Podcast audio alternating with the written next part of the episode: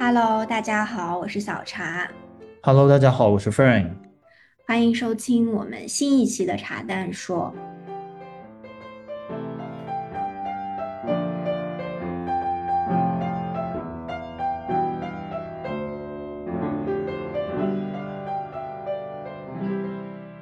今天这期茶蛋说呢，又有一点特别。那其实也不是针对什么特别的话题去聊，呃，就是我们想之前我和小茶做了一期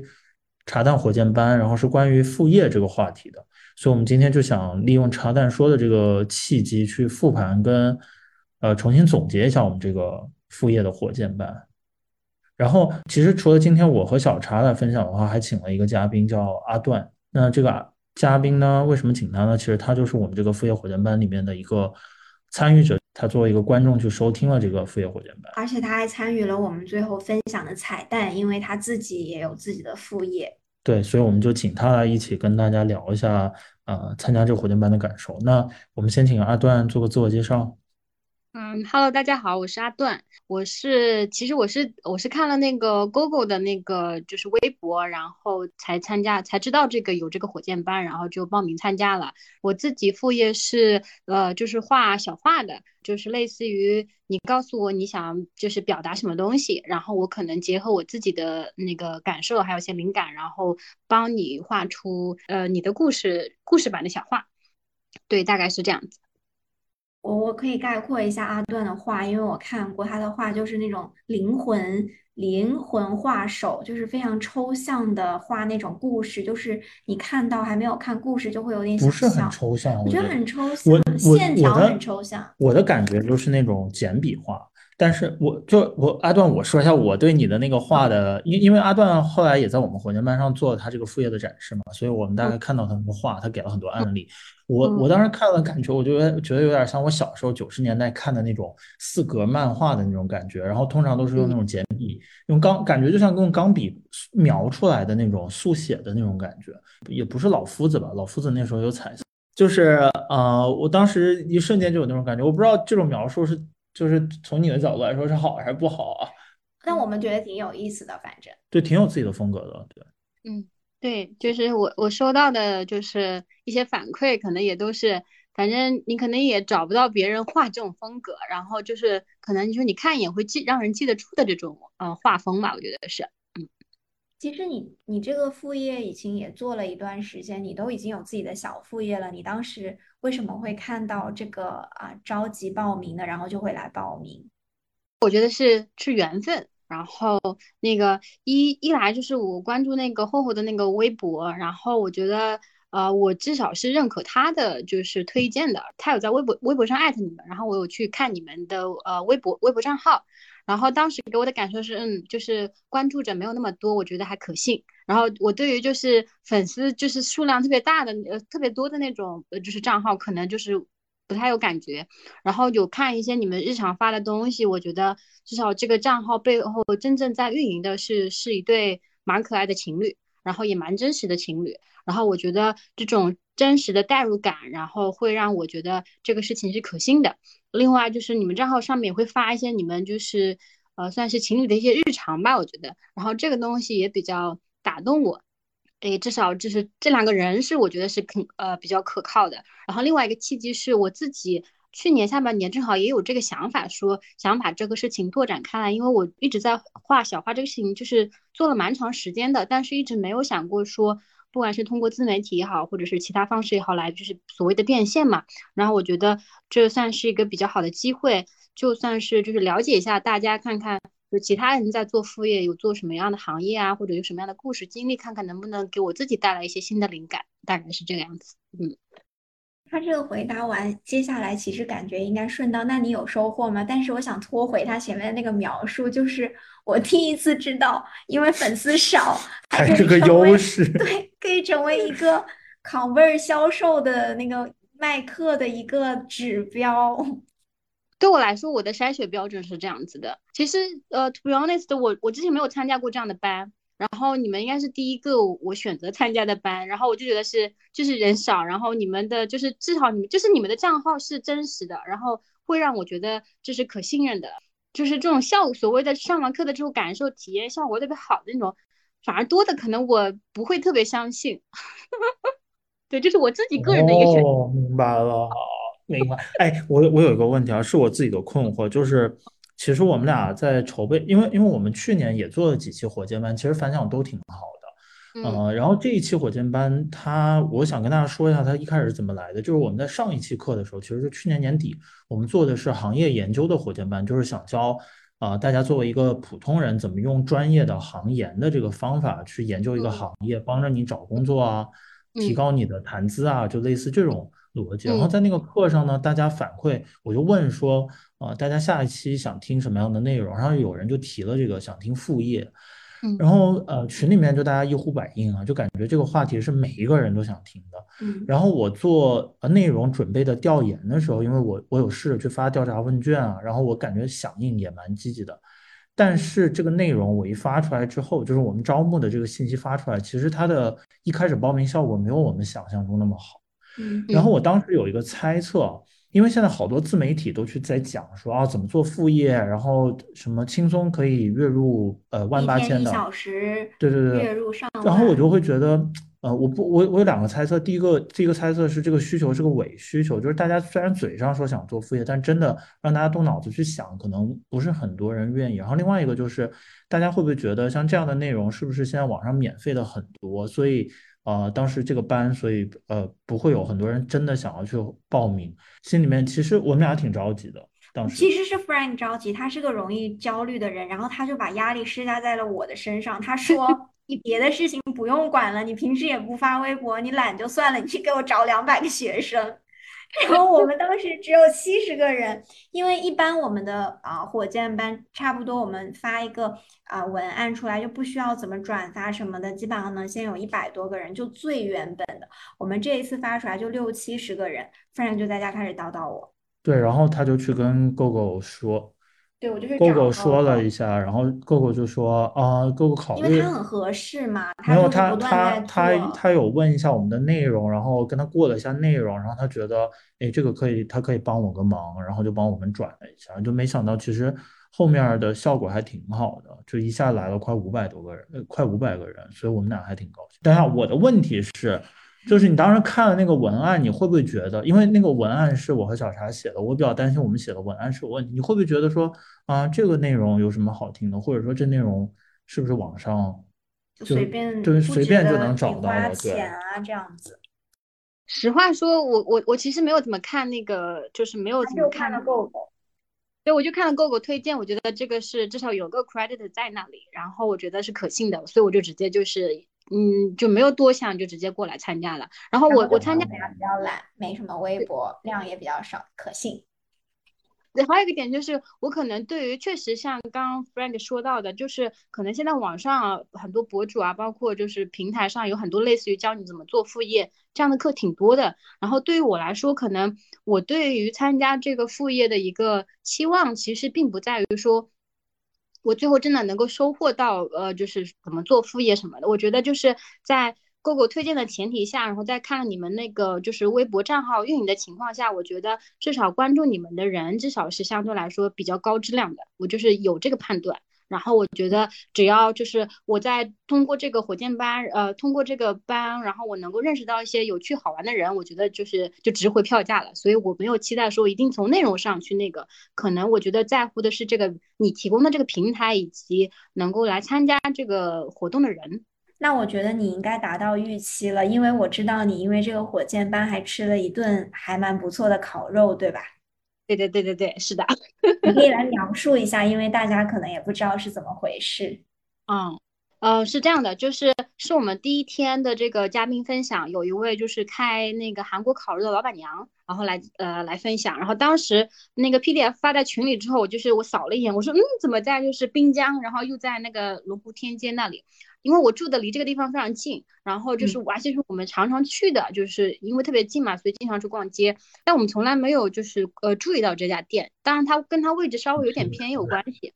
然后就我就在群里吆喝了一下，我说有没有杭州就杭州的小伙伴可以去约一波吃烤肉。后来没想到就是也就因为这样一吆喝，然后就有群里有好几个杭州的，就是呃群友有加到我。然后更有意思的是，其中你有一个我们聊了一下，我发现他朋友圈有一个我大学同学的点赞，我就问他，我说是你们怎么认识？他说是他的高中同学。然后我们就感叹了一下，这个世界真的是太小太小太小了。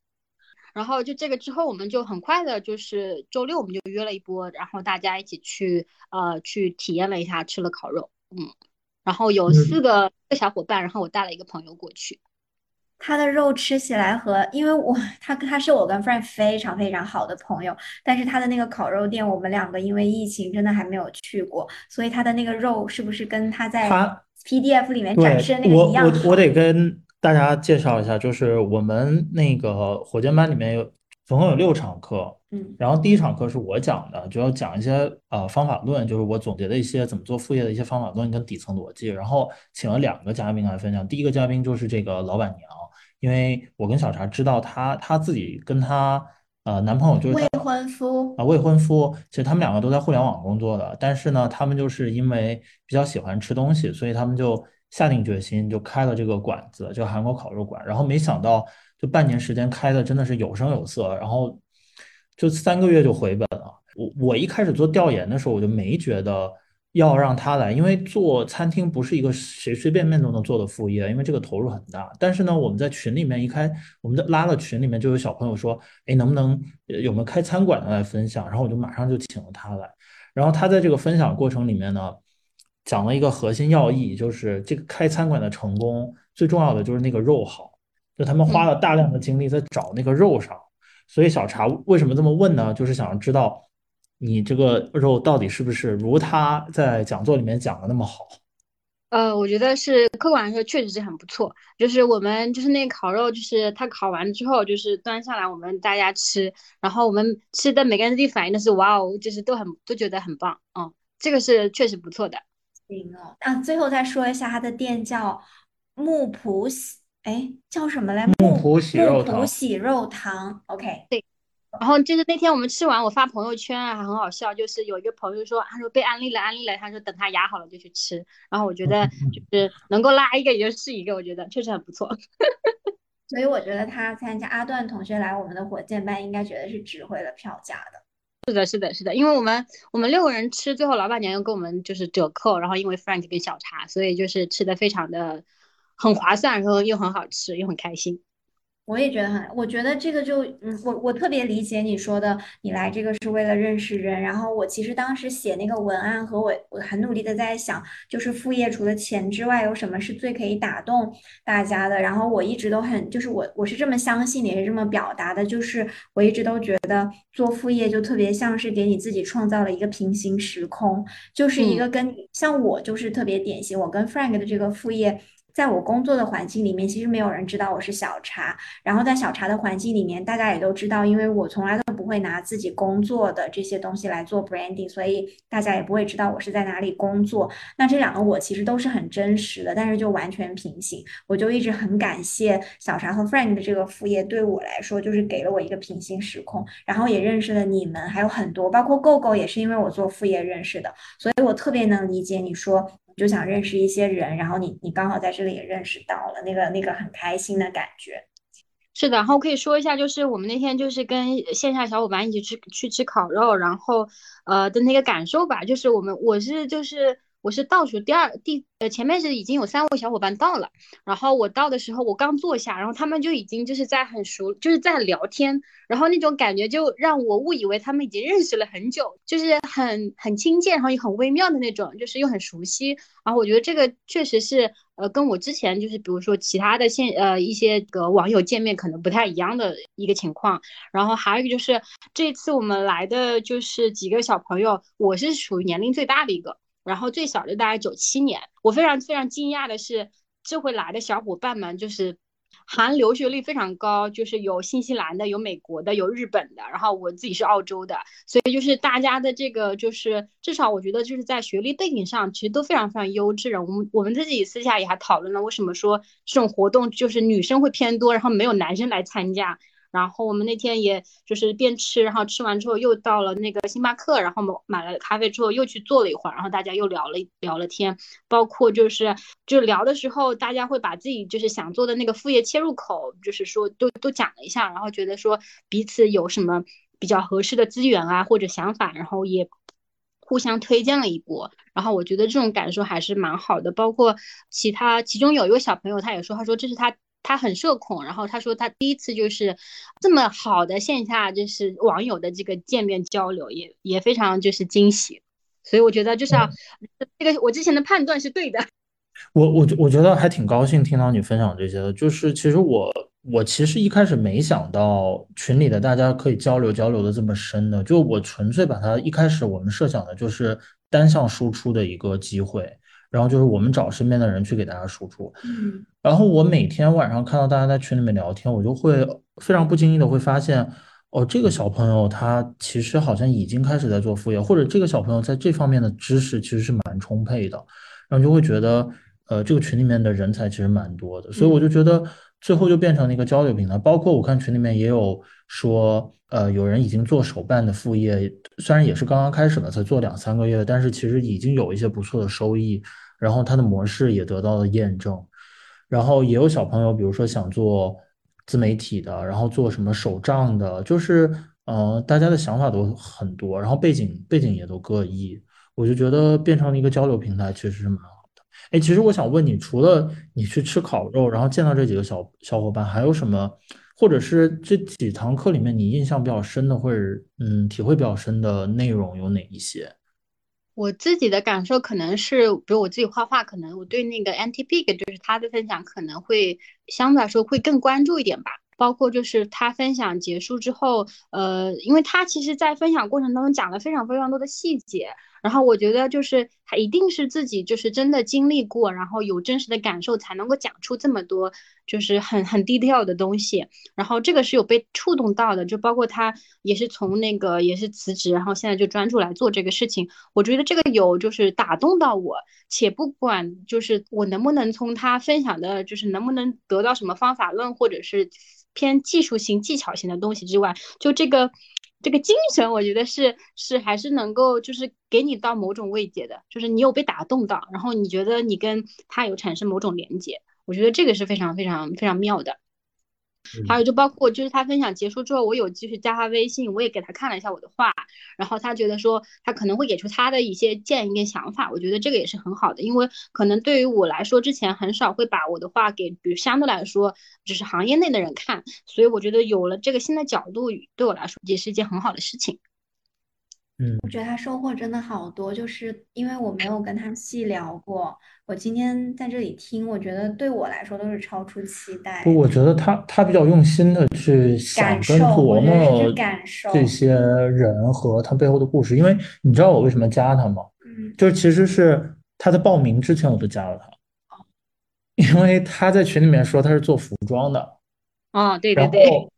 然后我对。因为我的主业多少跟服装那个行业有点关系嘛，但是服装这个行业呢，本身其实它背后的那个整个供应链其实是蛮神秘的，就是大家只看得到你最后成衣出来挂在那儿卖的最后那一，然后或者是有些时尚博主去做一些分享，但它背后的整个供应链条其实是蛮神秘的，而且那个价值是蛮高的，就是你找到一条好的供应链其实非常值钱的。所以我本来是想问一下他关于这个行业的一些信息，所以我就加了他。然后我一聊，发现其实他还挺愿意分享，超级愿意。他当时给我，他给我就是我看了他的画，然后我就觉得就这个来分享吧，这个画太有意思了。就我没想到你，你让大家报名去做分享的时候，他又报了，然后他就还有他别的这个隐藏才能，对，所以我才我我当时加了他。对，我我我想跟大家说一下我对那个上课里面比较印象比较深的那个课好了。首先，那个餐厅我是印象蛮深的，就是因为那个老板娘，她跟像小茶刚刚说的，我我们跟她是很好的朋友。其实她开餐厅那段时间，我们都知道。那那段时间，我们知道她特别忙，然后我们俩给她发信息，她回，基本上都晚上很晚才回。但是就是她讲那个她怎么创业，然后怎么去找肉，然后怎么开餐厅，怎么一边上班一边去开餐厅这个过程，加上她那些照片，其实真的特别特别触动我。但是与之相对的呢，我就会觉得。做事情找方向真的是很重要，就是除了付出努力跟找到关键点，其实很重要。因为我们有另外一个朋友也同时在看餐厅。但是可能因为他，我我觉得我听了这个喜肉堂这个分享呢，我我觉得其实我们另外一个那个朋友他付出的那个劳动成果跟努力，一定是跟这个老板娘一样多，甚至比他还多的。但是我们那个朋友其实到目前为止，他餐餐餐厅开的不是特别成功。那我就觉得其实他们在可能我我我听完这个老板娘分享，我就觉得他们的区别就是在于他们找的那个关键点，就发力点其实不一样。老板娘找的发力点就是那个肉。然后我们这个朋友其实他可能在定位啊或者菜品上可能有一些高估市场，所以导致于他现在可能进展不是特别顺利。而且他是全职，就真的是付出更大。对他付出投入的成本也更大，所以我当时就觉得其实。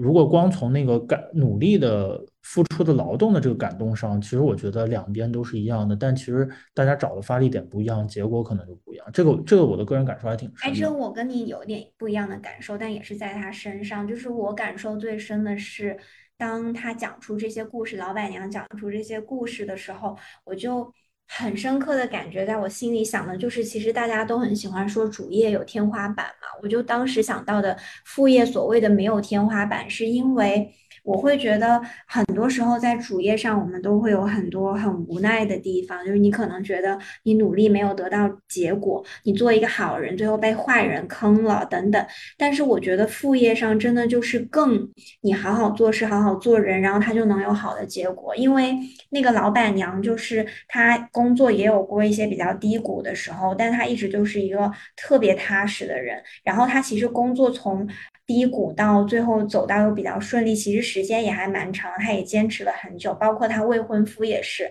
他们两个是从找实习的时候，我跟 Frank 就都已经很熟了，就一起交流。但是他同样认真的做事态度和做人的方式，那天分享的时候，大家也都能听到他们怎么样对整个团队，包括洗碗的阿姨等等的这些，我觉得就很快很快，感觉就是命运就给了他回馈，三个月，我我就是这样子的感觉，就是。突破了很多可能你在主业里面会有的那些羁绊，还有你自己控制不了的东西。对这个，其实我今天也在想，就是你你主业有的时候你会受制于人，比如说你升不升职是老板说了算，或者是你项目进展顺不顺利是你同团队的人可能会对对你产生一些影响。但是其实，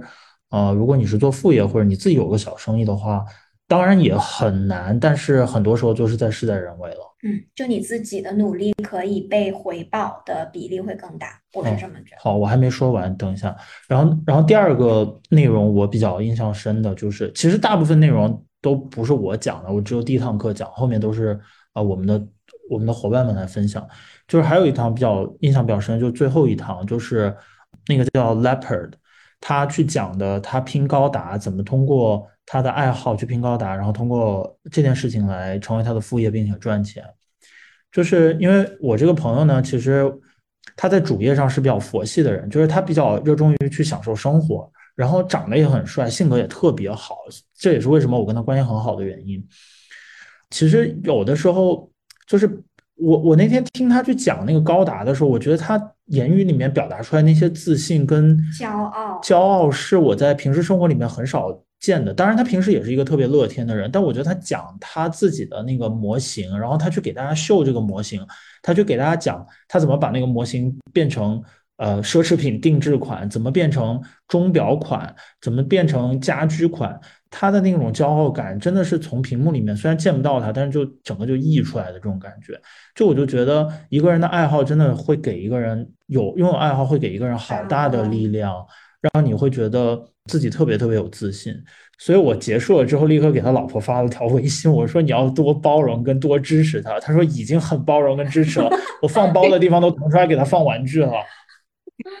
对，然后我就我就觉得特别骄傲，就是我觉得他有一个他自己可以发光发热的地方，然后我我就觉得特别替他高兴跟骄傲。就这两个是我是我觉得很大的收获的点。当然，中间其他嘉宾的分享，我觉得也有很让我很意外的地方，包括 Parker 啊，包括凯他们的分享，怎么去当摄影师，怎么去写剧本杀剧本，然后那个剧本杀剧本的分享就是特别的细节，然后剧本杀行业怎么样的，怎么去撰写一个剧本杀的剧本，就是这些都是我完全没有触及的知识，所以我觉得其实还是蛮我自己都学了特别特别多的东西。嗯，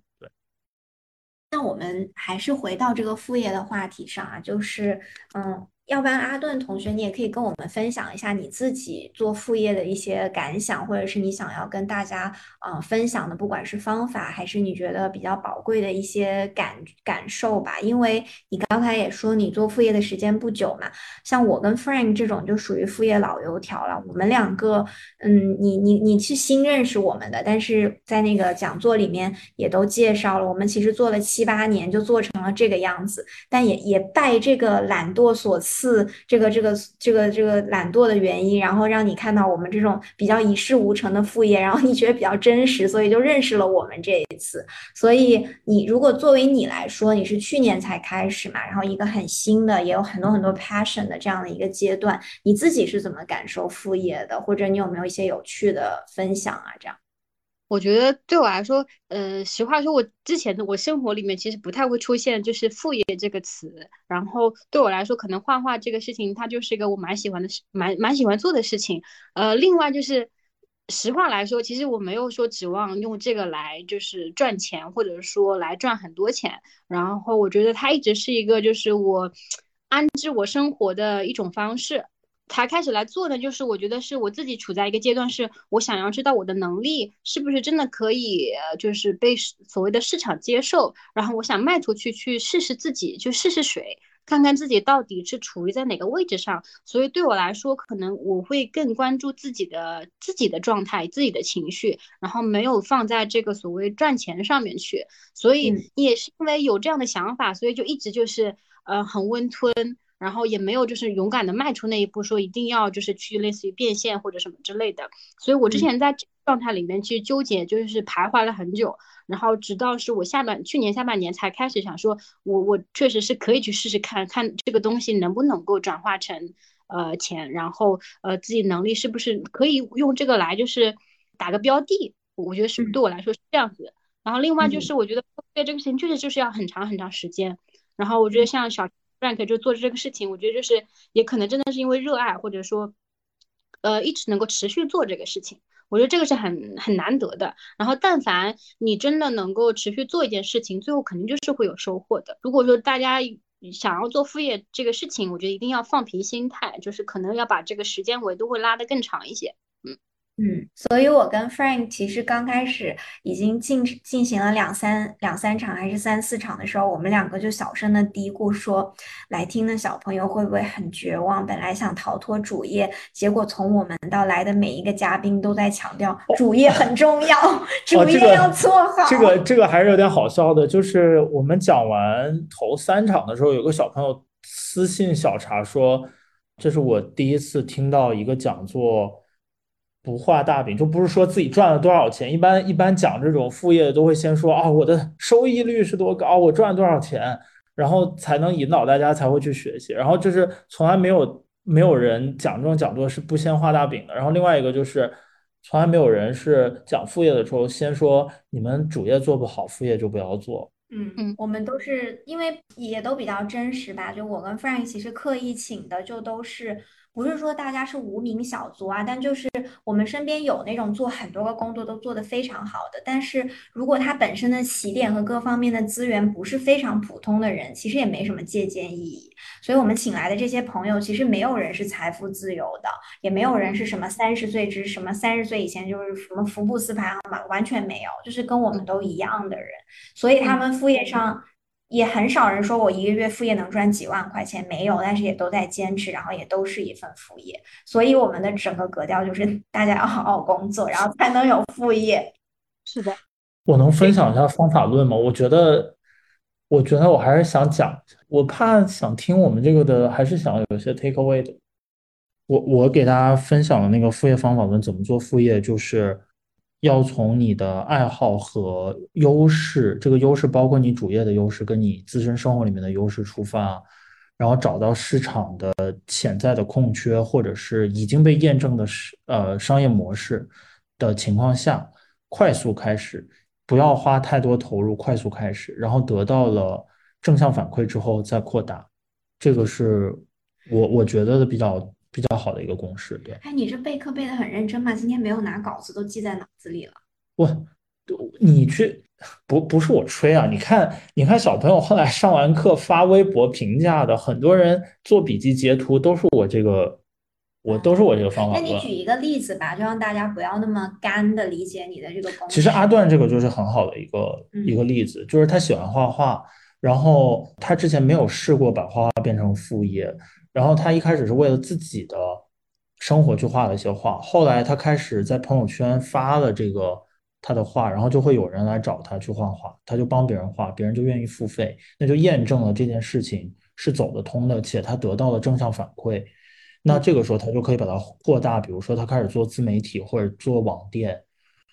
再开始这样就会越转越滚越大。那最好的情况下就是他越滚越大到他需要去请团队来帮他去管这个生意，这个时候你的收益就会越来越高。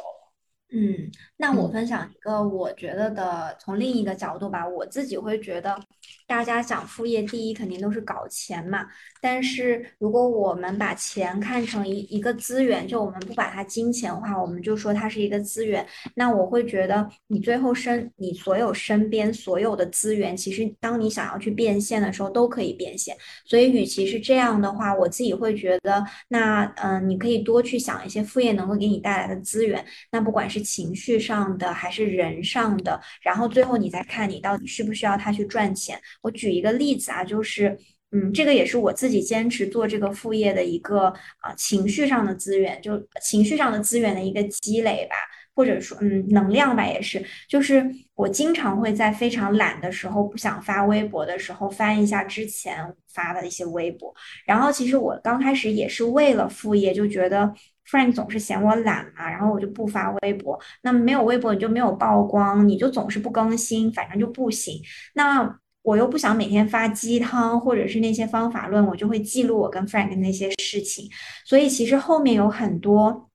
喜欢我们的人也是因为看到了一些日常。那对我自己来说，这个情绪其实反而是因为我是一个不用社交网络的人，我不喜欢发朋友圈啊这些 post 啊这些，所以也是在另一个平行时空里面，我就很琐碎的记录下了很多我们生活的东西。然后我就从另一个角度，我其实就特别感谢我们的副业，所以我也一直觉得我跟 Frank 经历过很多段很长的异地恋啊，包括还分过手啊这些，最后都是被副业有连连接起来的。所以我会认为它给了我很大的情绪价值。那这个情绪价值，当我想要变现的时候，比如说。在我们的那个报名出现了危机的时候，Frank 很不高兴，他他觉得我准备的这么认真，大家为什么不付费？我就觉得我是挺你的，我去给你找学生，然后就攒起来这个班。我觉得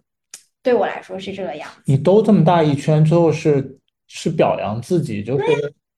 怎么样坚持啊？我就是想这么说，就就这是我的那个嗯比较抽象的一个概念啊，就是关于做副业。然后我比较依赖于副业可以给予我一些主业上没有的一些情感上的东西吧。然后其次是钱，因为毕竟现在我的副业的收入也没有超过我的主业，所以我主要还是暂时还是看其他的东西。反正就是我听下来就是磕到了。还笑得好像好可爱。没有没有没有，我们俩平时就是相互嫌弃你知。道有一个也是 GoGo 推荐来的一个小朋友，他给我留言，然后他私信我，他说他说我在买你们这个火箭班之前去听了几期你跟 Frank 的播客，刚开始听我都很着急，感觉马上就要吵起来了。然后真的吗？真的，他也是，就我发现我发现 GoGo 的 follower 也都是一些非常。我我我只能说非非常有脑子，就没有人是特别盲目，就大家最后来 purchase 这个发生的时候，都会跟我说，因为我对你做了一个基本的调研，或者是我听了一下什么，我了解了一下你之类的，就这种很有脑子。对，还有一点是我我是个资深的，就是就是播客听众，然后我听大概可能有快六年了吧，五六年。我我后来就是知道你们有在做播客，我是基本上是那几天集中的把你们所有的播客都就是听完了，然后我觉得听完之后就是更就反向证明，我觉得我的选择是没有错的。我们这么烂的播客还能被资深的你不要这么觉得，我觉得我们播客质量还是不错。嗯，行对，我觉得很我们这我们一镜到底，对吗？我们现在也没有停，直接剪出来就是一期，就跟大家很随意的聊一个天吧。嗯等一下，最后呢，我觉得我要打几个广告，几个啊？哦，你几。个排着来。第一个是我觉得王狗狗这个我们得，虽虽然是对，但但但凡如果有 听到这个节目的没有关注王狗狗的话，可王后后她王后后在微博上是王后后。啊，他说王后王狗狗都可以。嗯然后哦，那我顺便加一下他的那个衣服店，就是 Other Store，嗯，我有很多衣服也是在他那里买的，啊、对，这个是因为当时 GoGo 帮我们发了这个，然后我说你最近有书单吗？有没有物质愿望？我想帮你满足一下，求求你了，给我一个吧。他说没有，他说你有空的时候帮我吆喝一下我的淘宝店吧。那反正他也不是那种要赚钱的姿势的人，我也不知道他是真想要吆喝还是假想要吆喝。但是出于对这个店铺的认可，如果大家对于女装啊啊，然后认为自己不是那种长腿大胸的那种别的店里面喜欢 PS 出来那个模特的标准身材是普通女孩的话，就欢迎去那个 Other 那 Store。什么叫普啊，通女孩？模特女孩什么店都可以买，对吧？普通女孩，尤其是普通女孩，我觉得网购的店是非常可以去光顾的，因为她的照片跟她本人完全就一样，然后就跟很多很多普通女孩哦，就是她的照片不 P。对，就是我我嗯自认为我腿也很长，但是跟 P 了的看起来我就小短腿。OK，好，我不哦是，我我们我们到时候把他那个微博写到我们那个介绍里面，大家可以去关注那个介绍。然后第二个就是阿段的那个，他自己也有博客，对吧？你你有呃你有公众号吗？呃，有，就是少年阿段，就是全平台都是这个，如果大家感兴趣可以去搜一下。OK，好，嗯然后最后一个广告就留给我们自己，就是如果大家 还想听这个我们的副业火箭班的话，啊、我们稍后会在我们的我们会有个微店，然后微店上大家可以直接购买，然后上线啦。快了快了，哦然后我们上线之后会发一个微信公众号的推文，然后把那个微店链接放进去，大家可以在上面直接购买，直接去听课。那也可以去联系我们的茶蛋小助手，呃，直接去跟他购买，因为我们所有的内容都有录播，所以大家可以去学习。对嗯，然后我们茶蛋说之前呃茶蛋火箭班之前的都是录播嘛，那我们之后也不定期的还会有火箭班。如果那个话题是大家感兴趣的，就建议大家可以听啊、现场版，因为就像阿段分享的这些经历一样，其实我们每一次的火箭班里面，大家都会有很多的互动。那我觉得这个会比你单独最后看一个录下来的视频和 PPT 应该收获会是是有额外的收获的吧。对的，对的。大家快去报名参加。好啊，那我觉得我们今天的内容就先这样，好，谢谢大家收听，谢谢，阿段，谢谢大家，拜拜。OK，拜拜。